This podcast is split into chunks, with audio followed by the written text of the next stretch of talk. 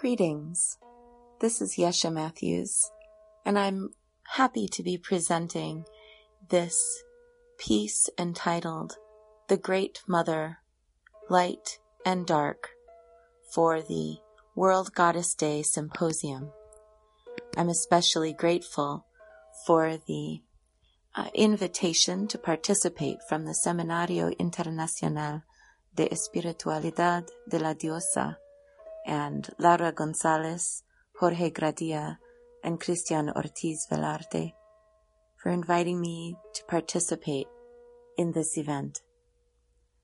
I'd like to talk to you today about the fact that although we often describe various different goddesses as light or bright or as dark, that really, when we are looking at the goddess, we are looking at facets of a diamond, or we are looking at faces of a moon.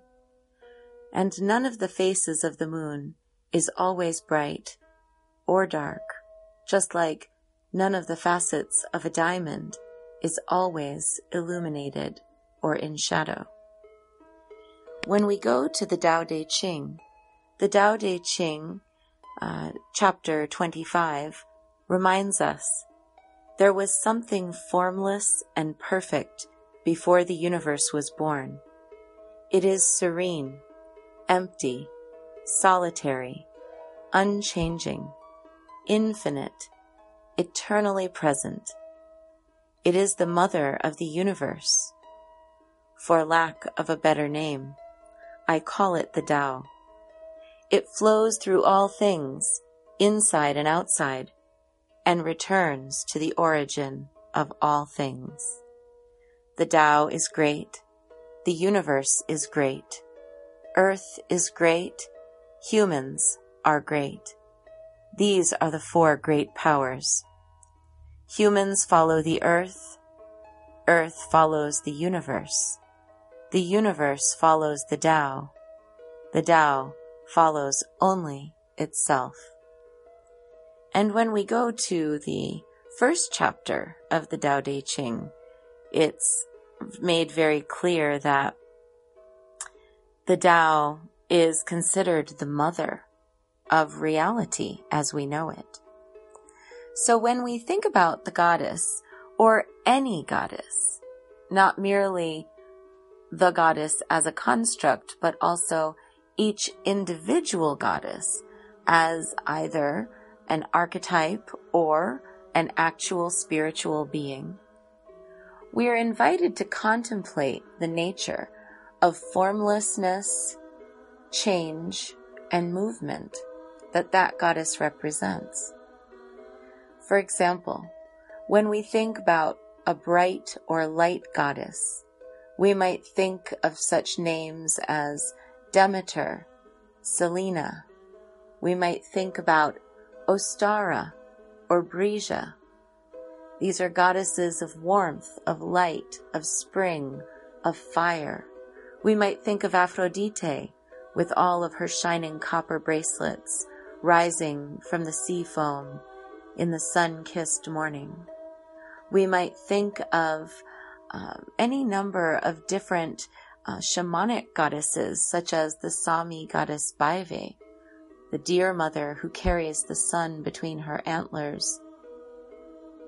When we think about a dark goddess, we might think about Persephone or Hecate, the Black Madonna. We might think about the Yoruba Orishas of the depths like Oshun, the depth of the river, or Yemoja, under the surface of the ocean, or Oya, guarding the cemetery. We might think about goddesses like the Morrigan and her ferocity, or goddesses like Ereshkigal and her rage. But when we really look at each of these goddesses, named culturally appropriate, uh, careful in our research about her aspects and her facets, we can see that to assign any of these goddesses the title of light or dark is not really revealing the whole picture. Because Selena, although she is the bright moon, also has her other side that is dark when it's facing away from the sun. And Aphrodite, in ancient times, was sometimes known by the title Melinus, or she who is black. What do we do then when we are forced to confront that, uh, that truth, the totality of truth, that no goddess is only one thing, and that we ourselves are the ones creating these false binary constructs of light and dark as a way of apprehending or understanding the goddess. I think that it's an invitation when we come to this moment in our thinking, an invitation to consider more deeply that we ourselves are not merely light or dark, that we ourselves are multidimensional and multifaceted. Why would our goddesses be anything different? When we look to the Dakinis of the Tibetan Vajrayana tradition, we are reminded of ferocity. Some of the Dakinis, like Palden Lhamo, or some of the um, other other goddesses of that pantheon, like Vajra Yogini or Black Tara, Red Tara, are depicted as ferocious, as fierce, as um, dangerous, even. And yet, why are they ferocious? Why are they dangerous? They're ferocious and dangerous because of their great love. Palden Lhamo is the protector of His Holiness the Dalai Lama and the institution that is Tibet.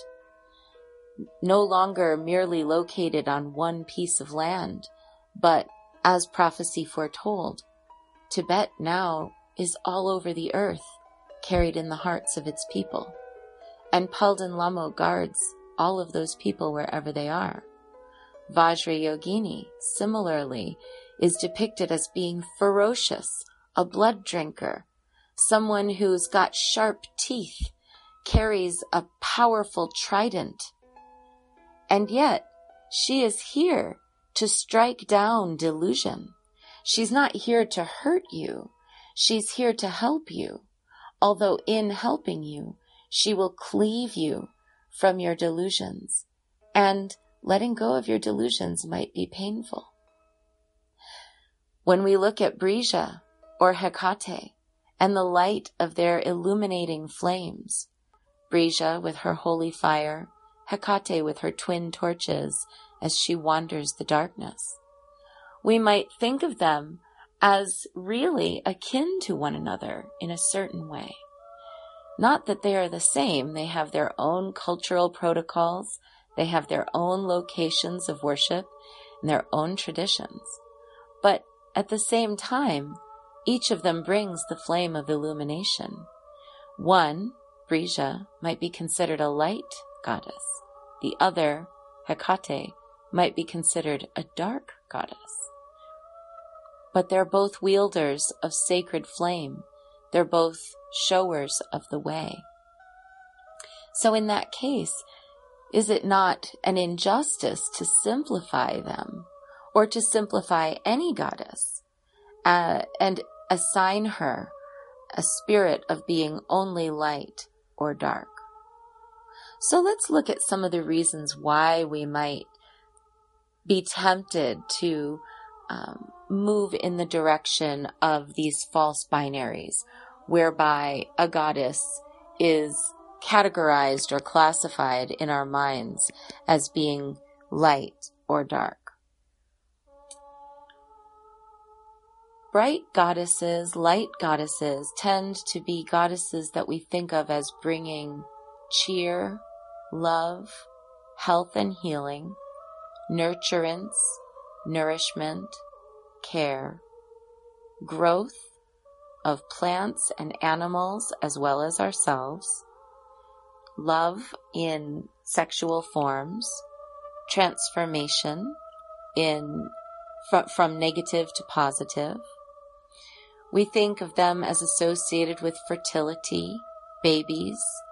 We think of them as associated with the spring and the waxing part of the year. But when we really look at that, don't each of these goddesses also have some aspect that is about the dark or the rootedness or the challenges of life? Aphrodite, for example, with her shining copper bracelets, her flowing hair, her sea foam, as well as her Melinus, her night sky form, is one who brings us the exquisite agony of love. A personal anecdote. I remember the night that my husband and I, before we were married, were laying in bed together, talking about our wedding plans, talking about this, the ceremony. And all of a sudden, we fell into a kind of a quiet reflection. And without saying a word, we both began to cry. Because at that moment, we realized what the words, till death do us part, really meant. What it really means when you say, till death do us part, one of Aphrodite's most exquisite gifts, is that one of you will die and the other will know the terrible longing as if one is missing a limb.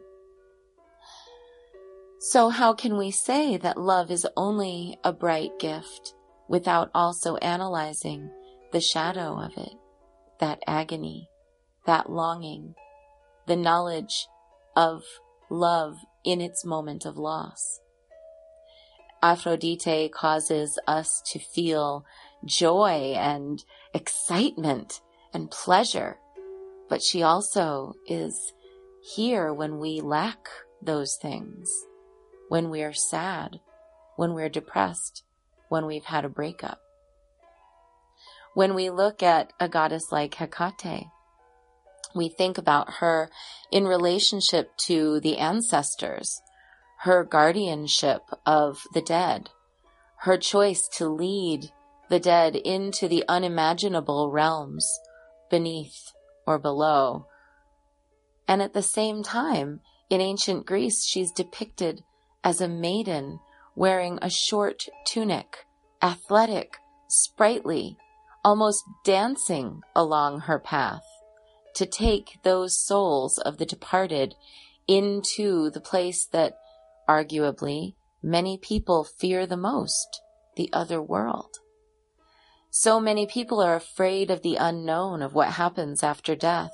So many people fear that their death will reveal a life that uh, was full of sin if you have been enculturated by the Christian belief or by any number of other beliefs where punishment happens in the afterlife. And ancient texts describe the other worlds as variously Elysian fields full of light and joy, and also the realms of Hades or the realms of the suffering dead. So how can it be that it's one or the other. It must be both. And when Hecate is dancing along the path, bearing her twin torches, in her maidenly form, with serpents twining her legs, dogs running at her sides, horses galloping before her, tossing their heads proudly. She must know that she is leading all of those souls into the realm of all the numinous, where there is no division between light and dark, between Elysian fields and the realms of Hades. When we look at facets of ourselves, of our own nature, as women, we can look at these facets uh, through the menstrual cycle, for example. We might think about how at certain times of the month, when we are ovulating, our bodies are releasing hormones that are designed to help us attract a suitable mate. after all, the animal reality is still happening, regardless of how many different mental constructions we apply to it. So we might think of it as just being in a good mood, but realistically, the animal body has a hormonal agenda of attracting a mate, and therefore, at these certain times of the month, we feel more confident, more sprightly, more vivacious. At other times of the month, when our wombs are preparing to shed their lining, when the holy blood will be flowing from between our legs out onto the earth to nourish it and make it fertile, we might very clearly recognize aspects of what is thought of as the dark goddess. We might very clearly see the Kali like ferocity. We might clearly see Ereshkigal's rage. We might feel tremendous grief and sorrow at the injustices of the world. So even in ourselves, we have these feelings of both light and dark. And for those who are not women, those who do not menstruate, those worldwide who don't identify with that um, that pattern, you can also see in other aspects of your own behavior this concept of both light and shadow. And in our cultural paradigms, sometimes we, we tend to elevate the sense of light. Like if someone is peaceful and kind and smiling and uh, happy, they're sometimes considered more holy than the person who is angry or who is standing up to injustice or who is experiencing rage or who is experiencing the passionate grief that accompanies a loss. How can we say that a woman whose womb is barren and who howls with grief at this is not holy? How can we look at a bright and peaceful person who nonetheless is ignoring the injustices of our world and think that they are more holy than someone else? It's not a fair way for us to look at things.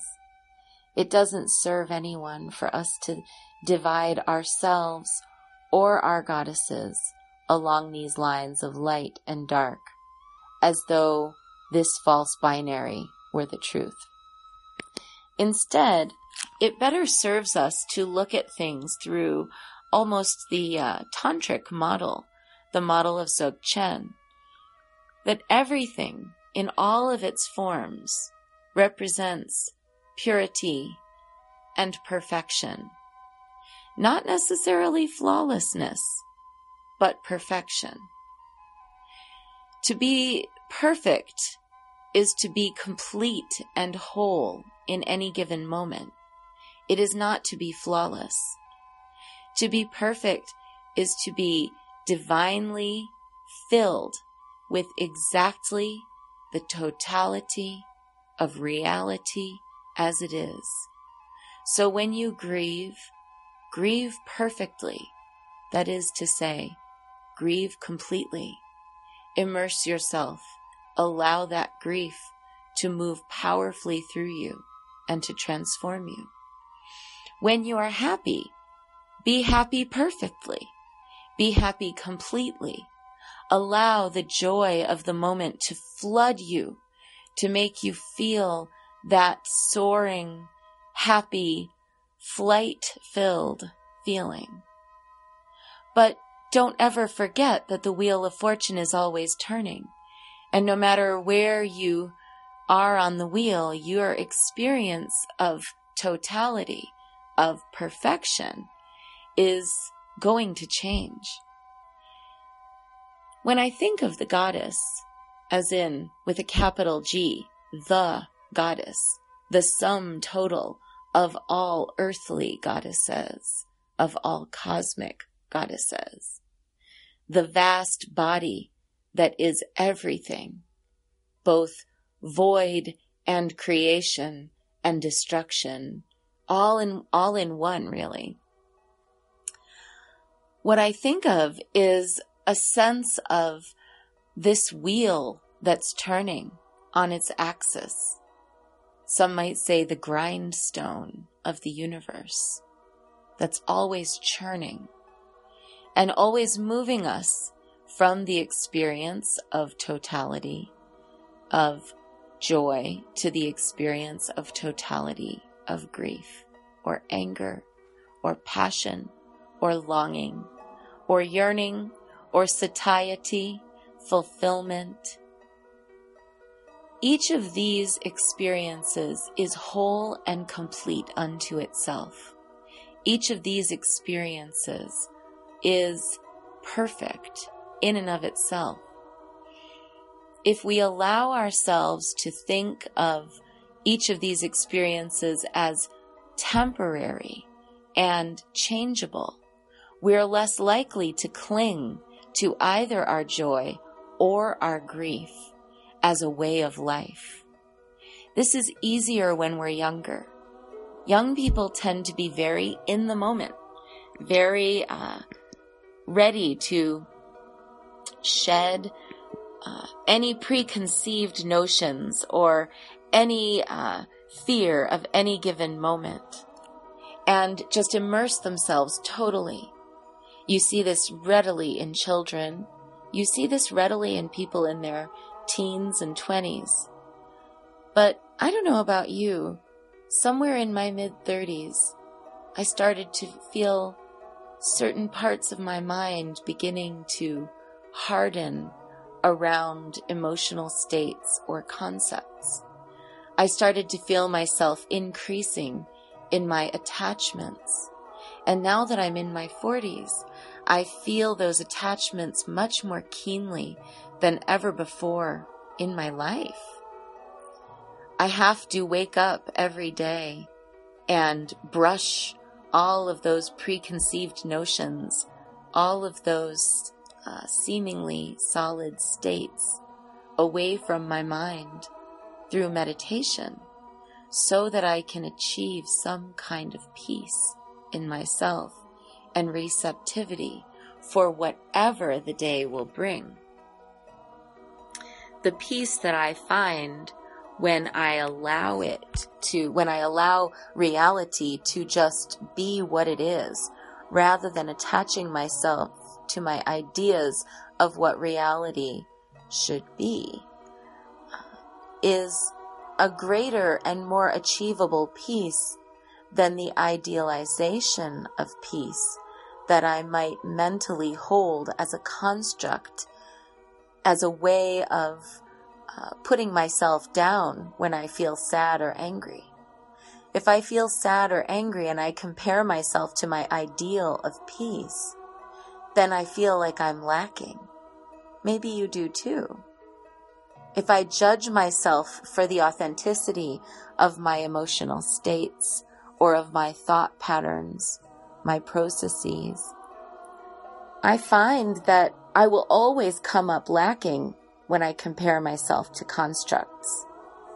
But when I allow myself to just be fully in the experience, I invariably find the sacred at the heart of each experience, whether it's the experience of rage or grief or joy or passion or love.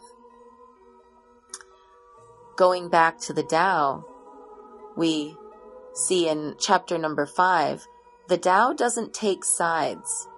It gives birth to both good and evil.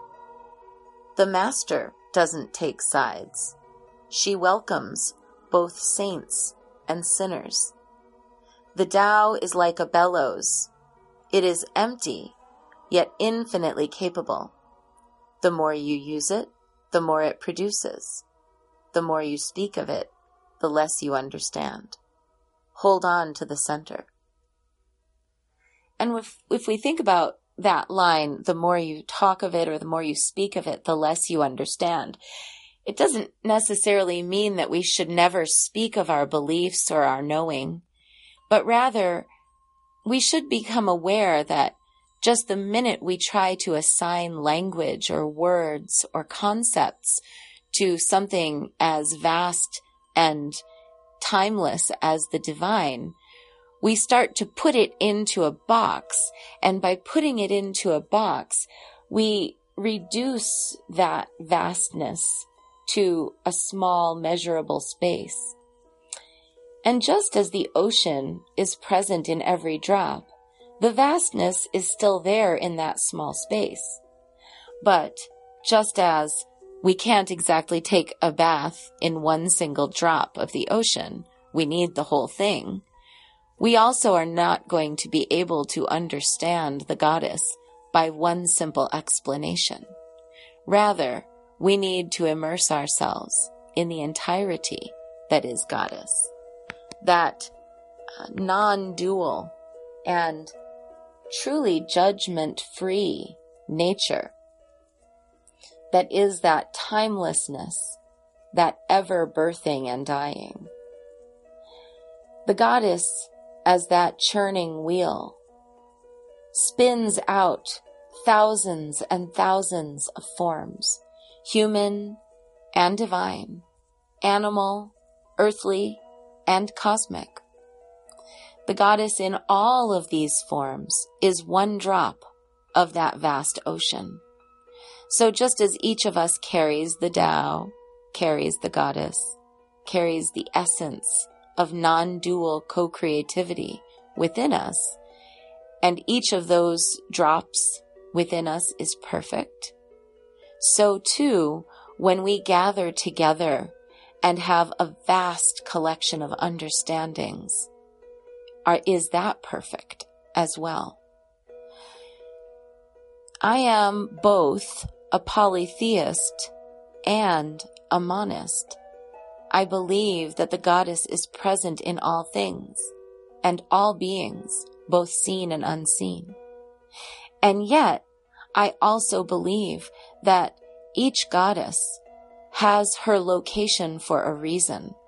She has cultural traditions. She has cultural relevance. And it's important for us to study these to look through each cultural lens and see the vast richness contained in that one drop. There's a whole world that exists in the one drop of Aphrodite amongst the, those who live on Crete in the ancient world. There is also a vastness of awareness of those who worshipped Aphrodite on the Isle of Samos there's also a vastness of those who worshipped Aphrodite in Kypros. Each of these is similar in flavor, similar in tone, and yet completely distinct from the others. Each of these has her own local expression. So if we know already that there are so many different faces of Aphrodite alone, Think of how many possible faces there are of each and every goddess, of each and every culture, of each and every location. Only when we really step back from that and begin to see each of those drops as forming that vast ocean can we really begin to immerse ourselves in that ocean. This is why the study of goddesses from many different cultures and the study of the cultures themselves where these goddesses originate or are worshipped is so important. I believe in a world goddess. I believe in a universal goddess. And I also believe that each culturally relevant goddess is extremely important, especially as we see worldwide the rise and fall of so many different cultures. So many indigenous cultures have already been decimated by colonization. So many um, cultures that were once uh, colonizers are now dead cultures with dead languages or dead societies.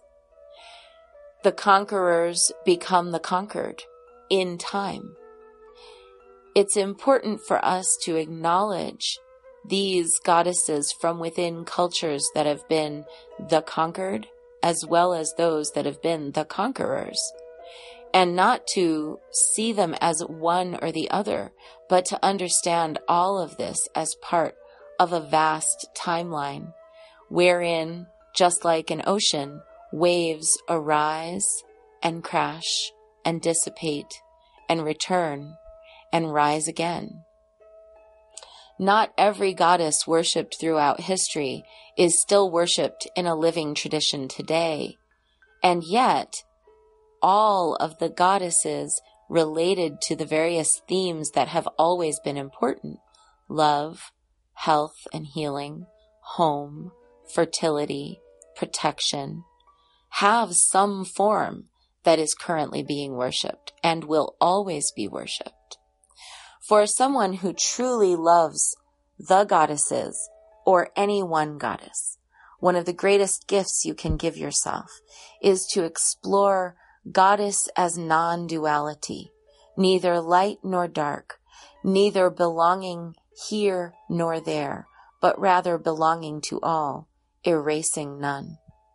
The more you expand your own vocabulary and repertoire of various different goddesses and their cultural importance through history, the more you immerse yourself in this vast ocean, and the less you want to try to explain it to anyone. You just want to experience it. And with that, I will close my talk for today. I hope this has been enjoyable or thought provocative for you. Please understand that I can talk with, about various different goddesses forever and still never actually fully be able to explain. I'll close with a prayer that I wrote. I find myself on my knees again. I find myself on my knees again.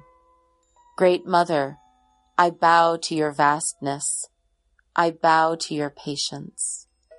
I bow to you because I want to, because to love you is to want to.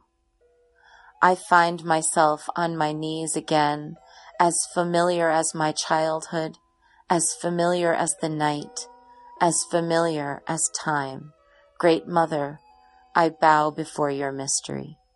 This is my joy. If you'd like to learn more about me and my works, you can come and check me out online at www.yeshematthews, M-A-T-T-H-E-W-S dot com. Blessed be.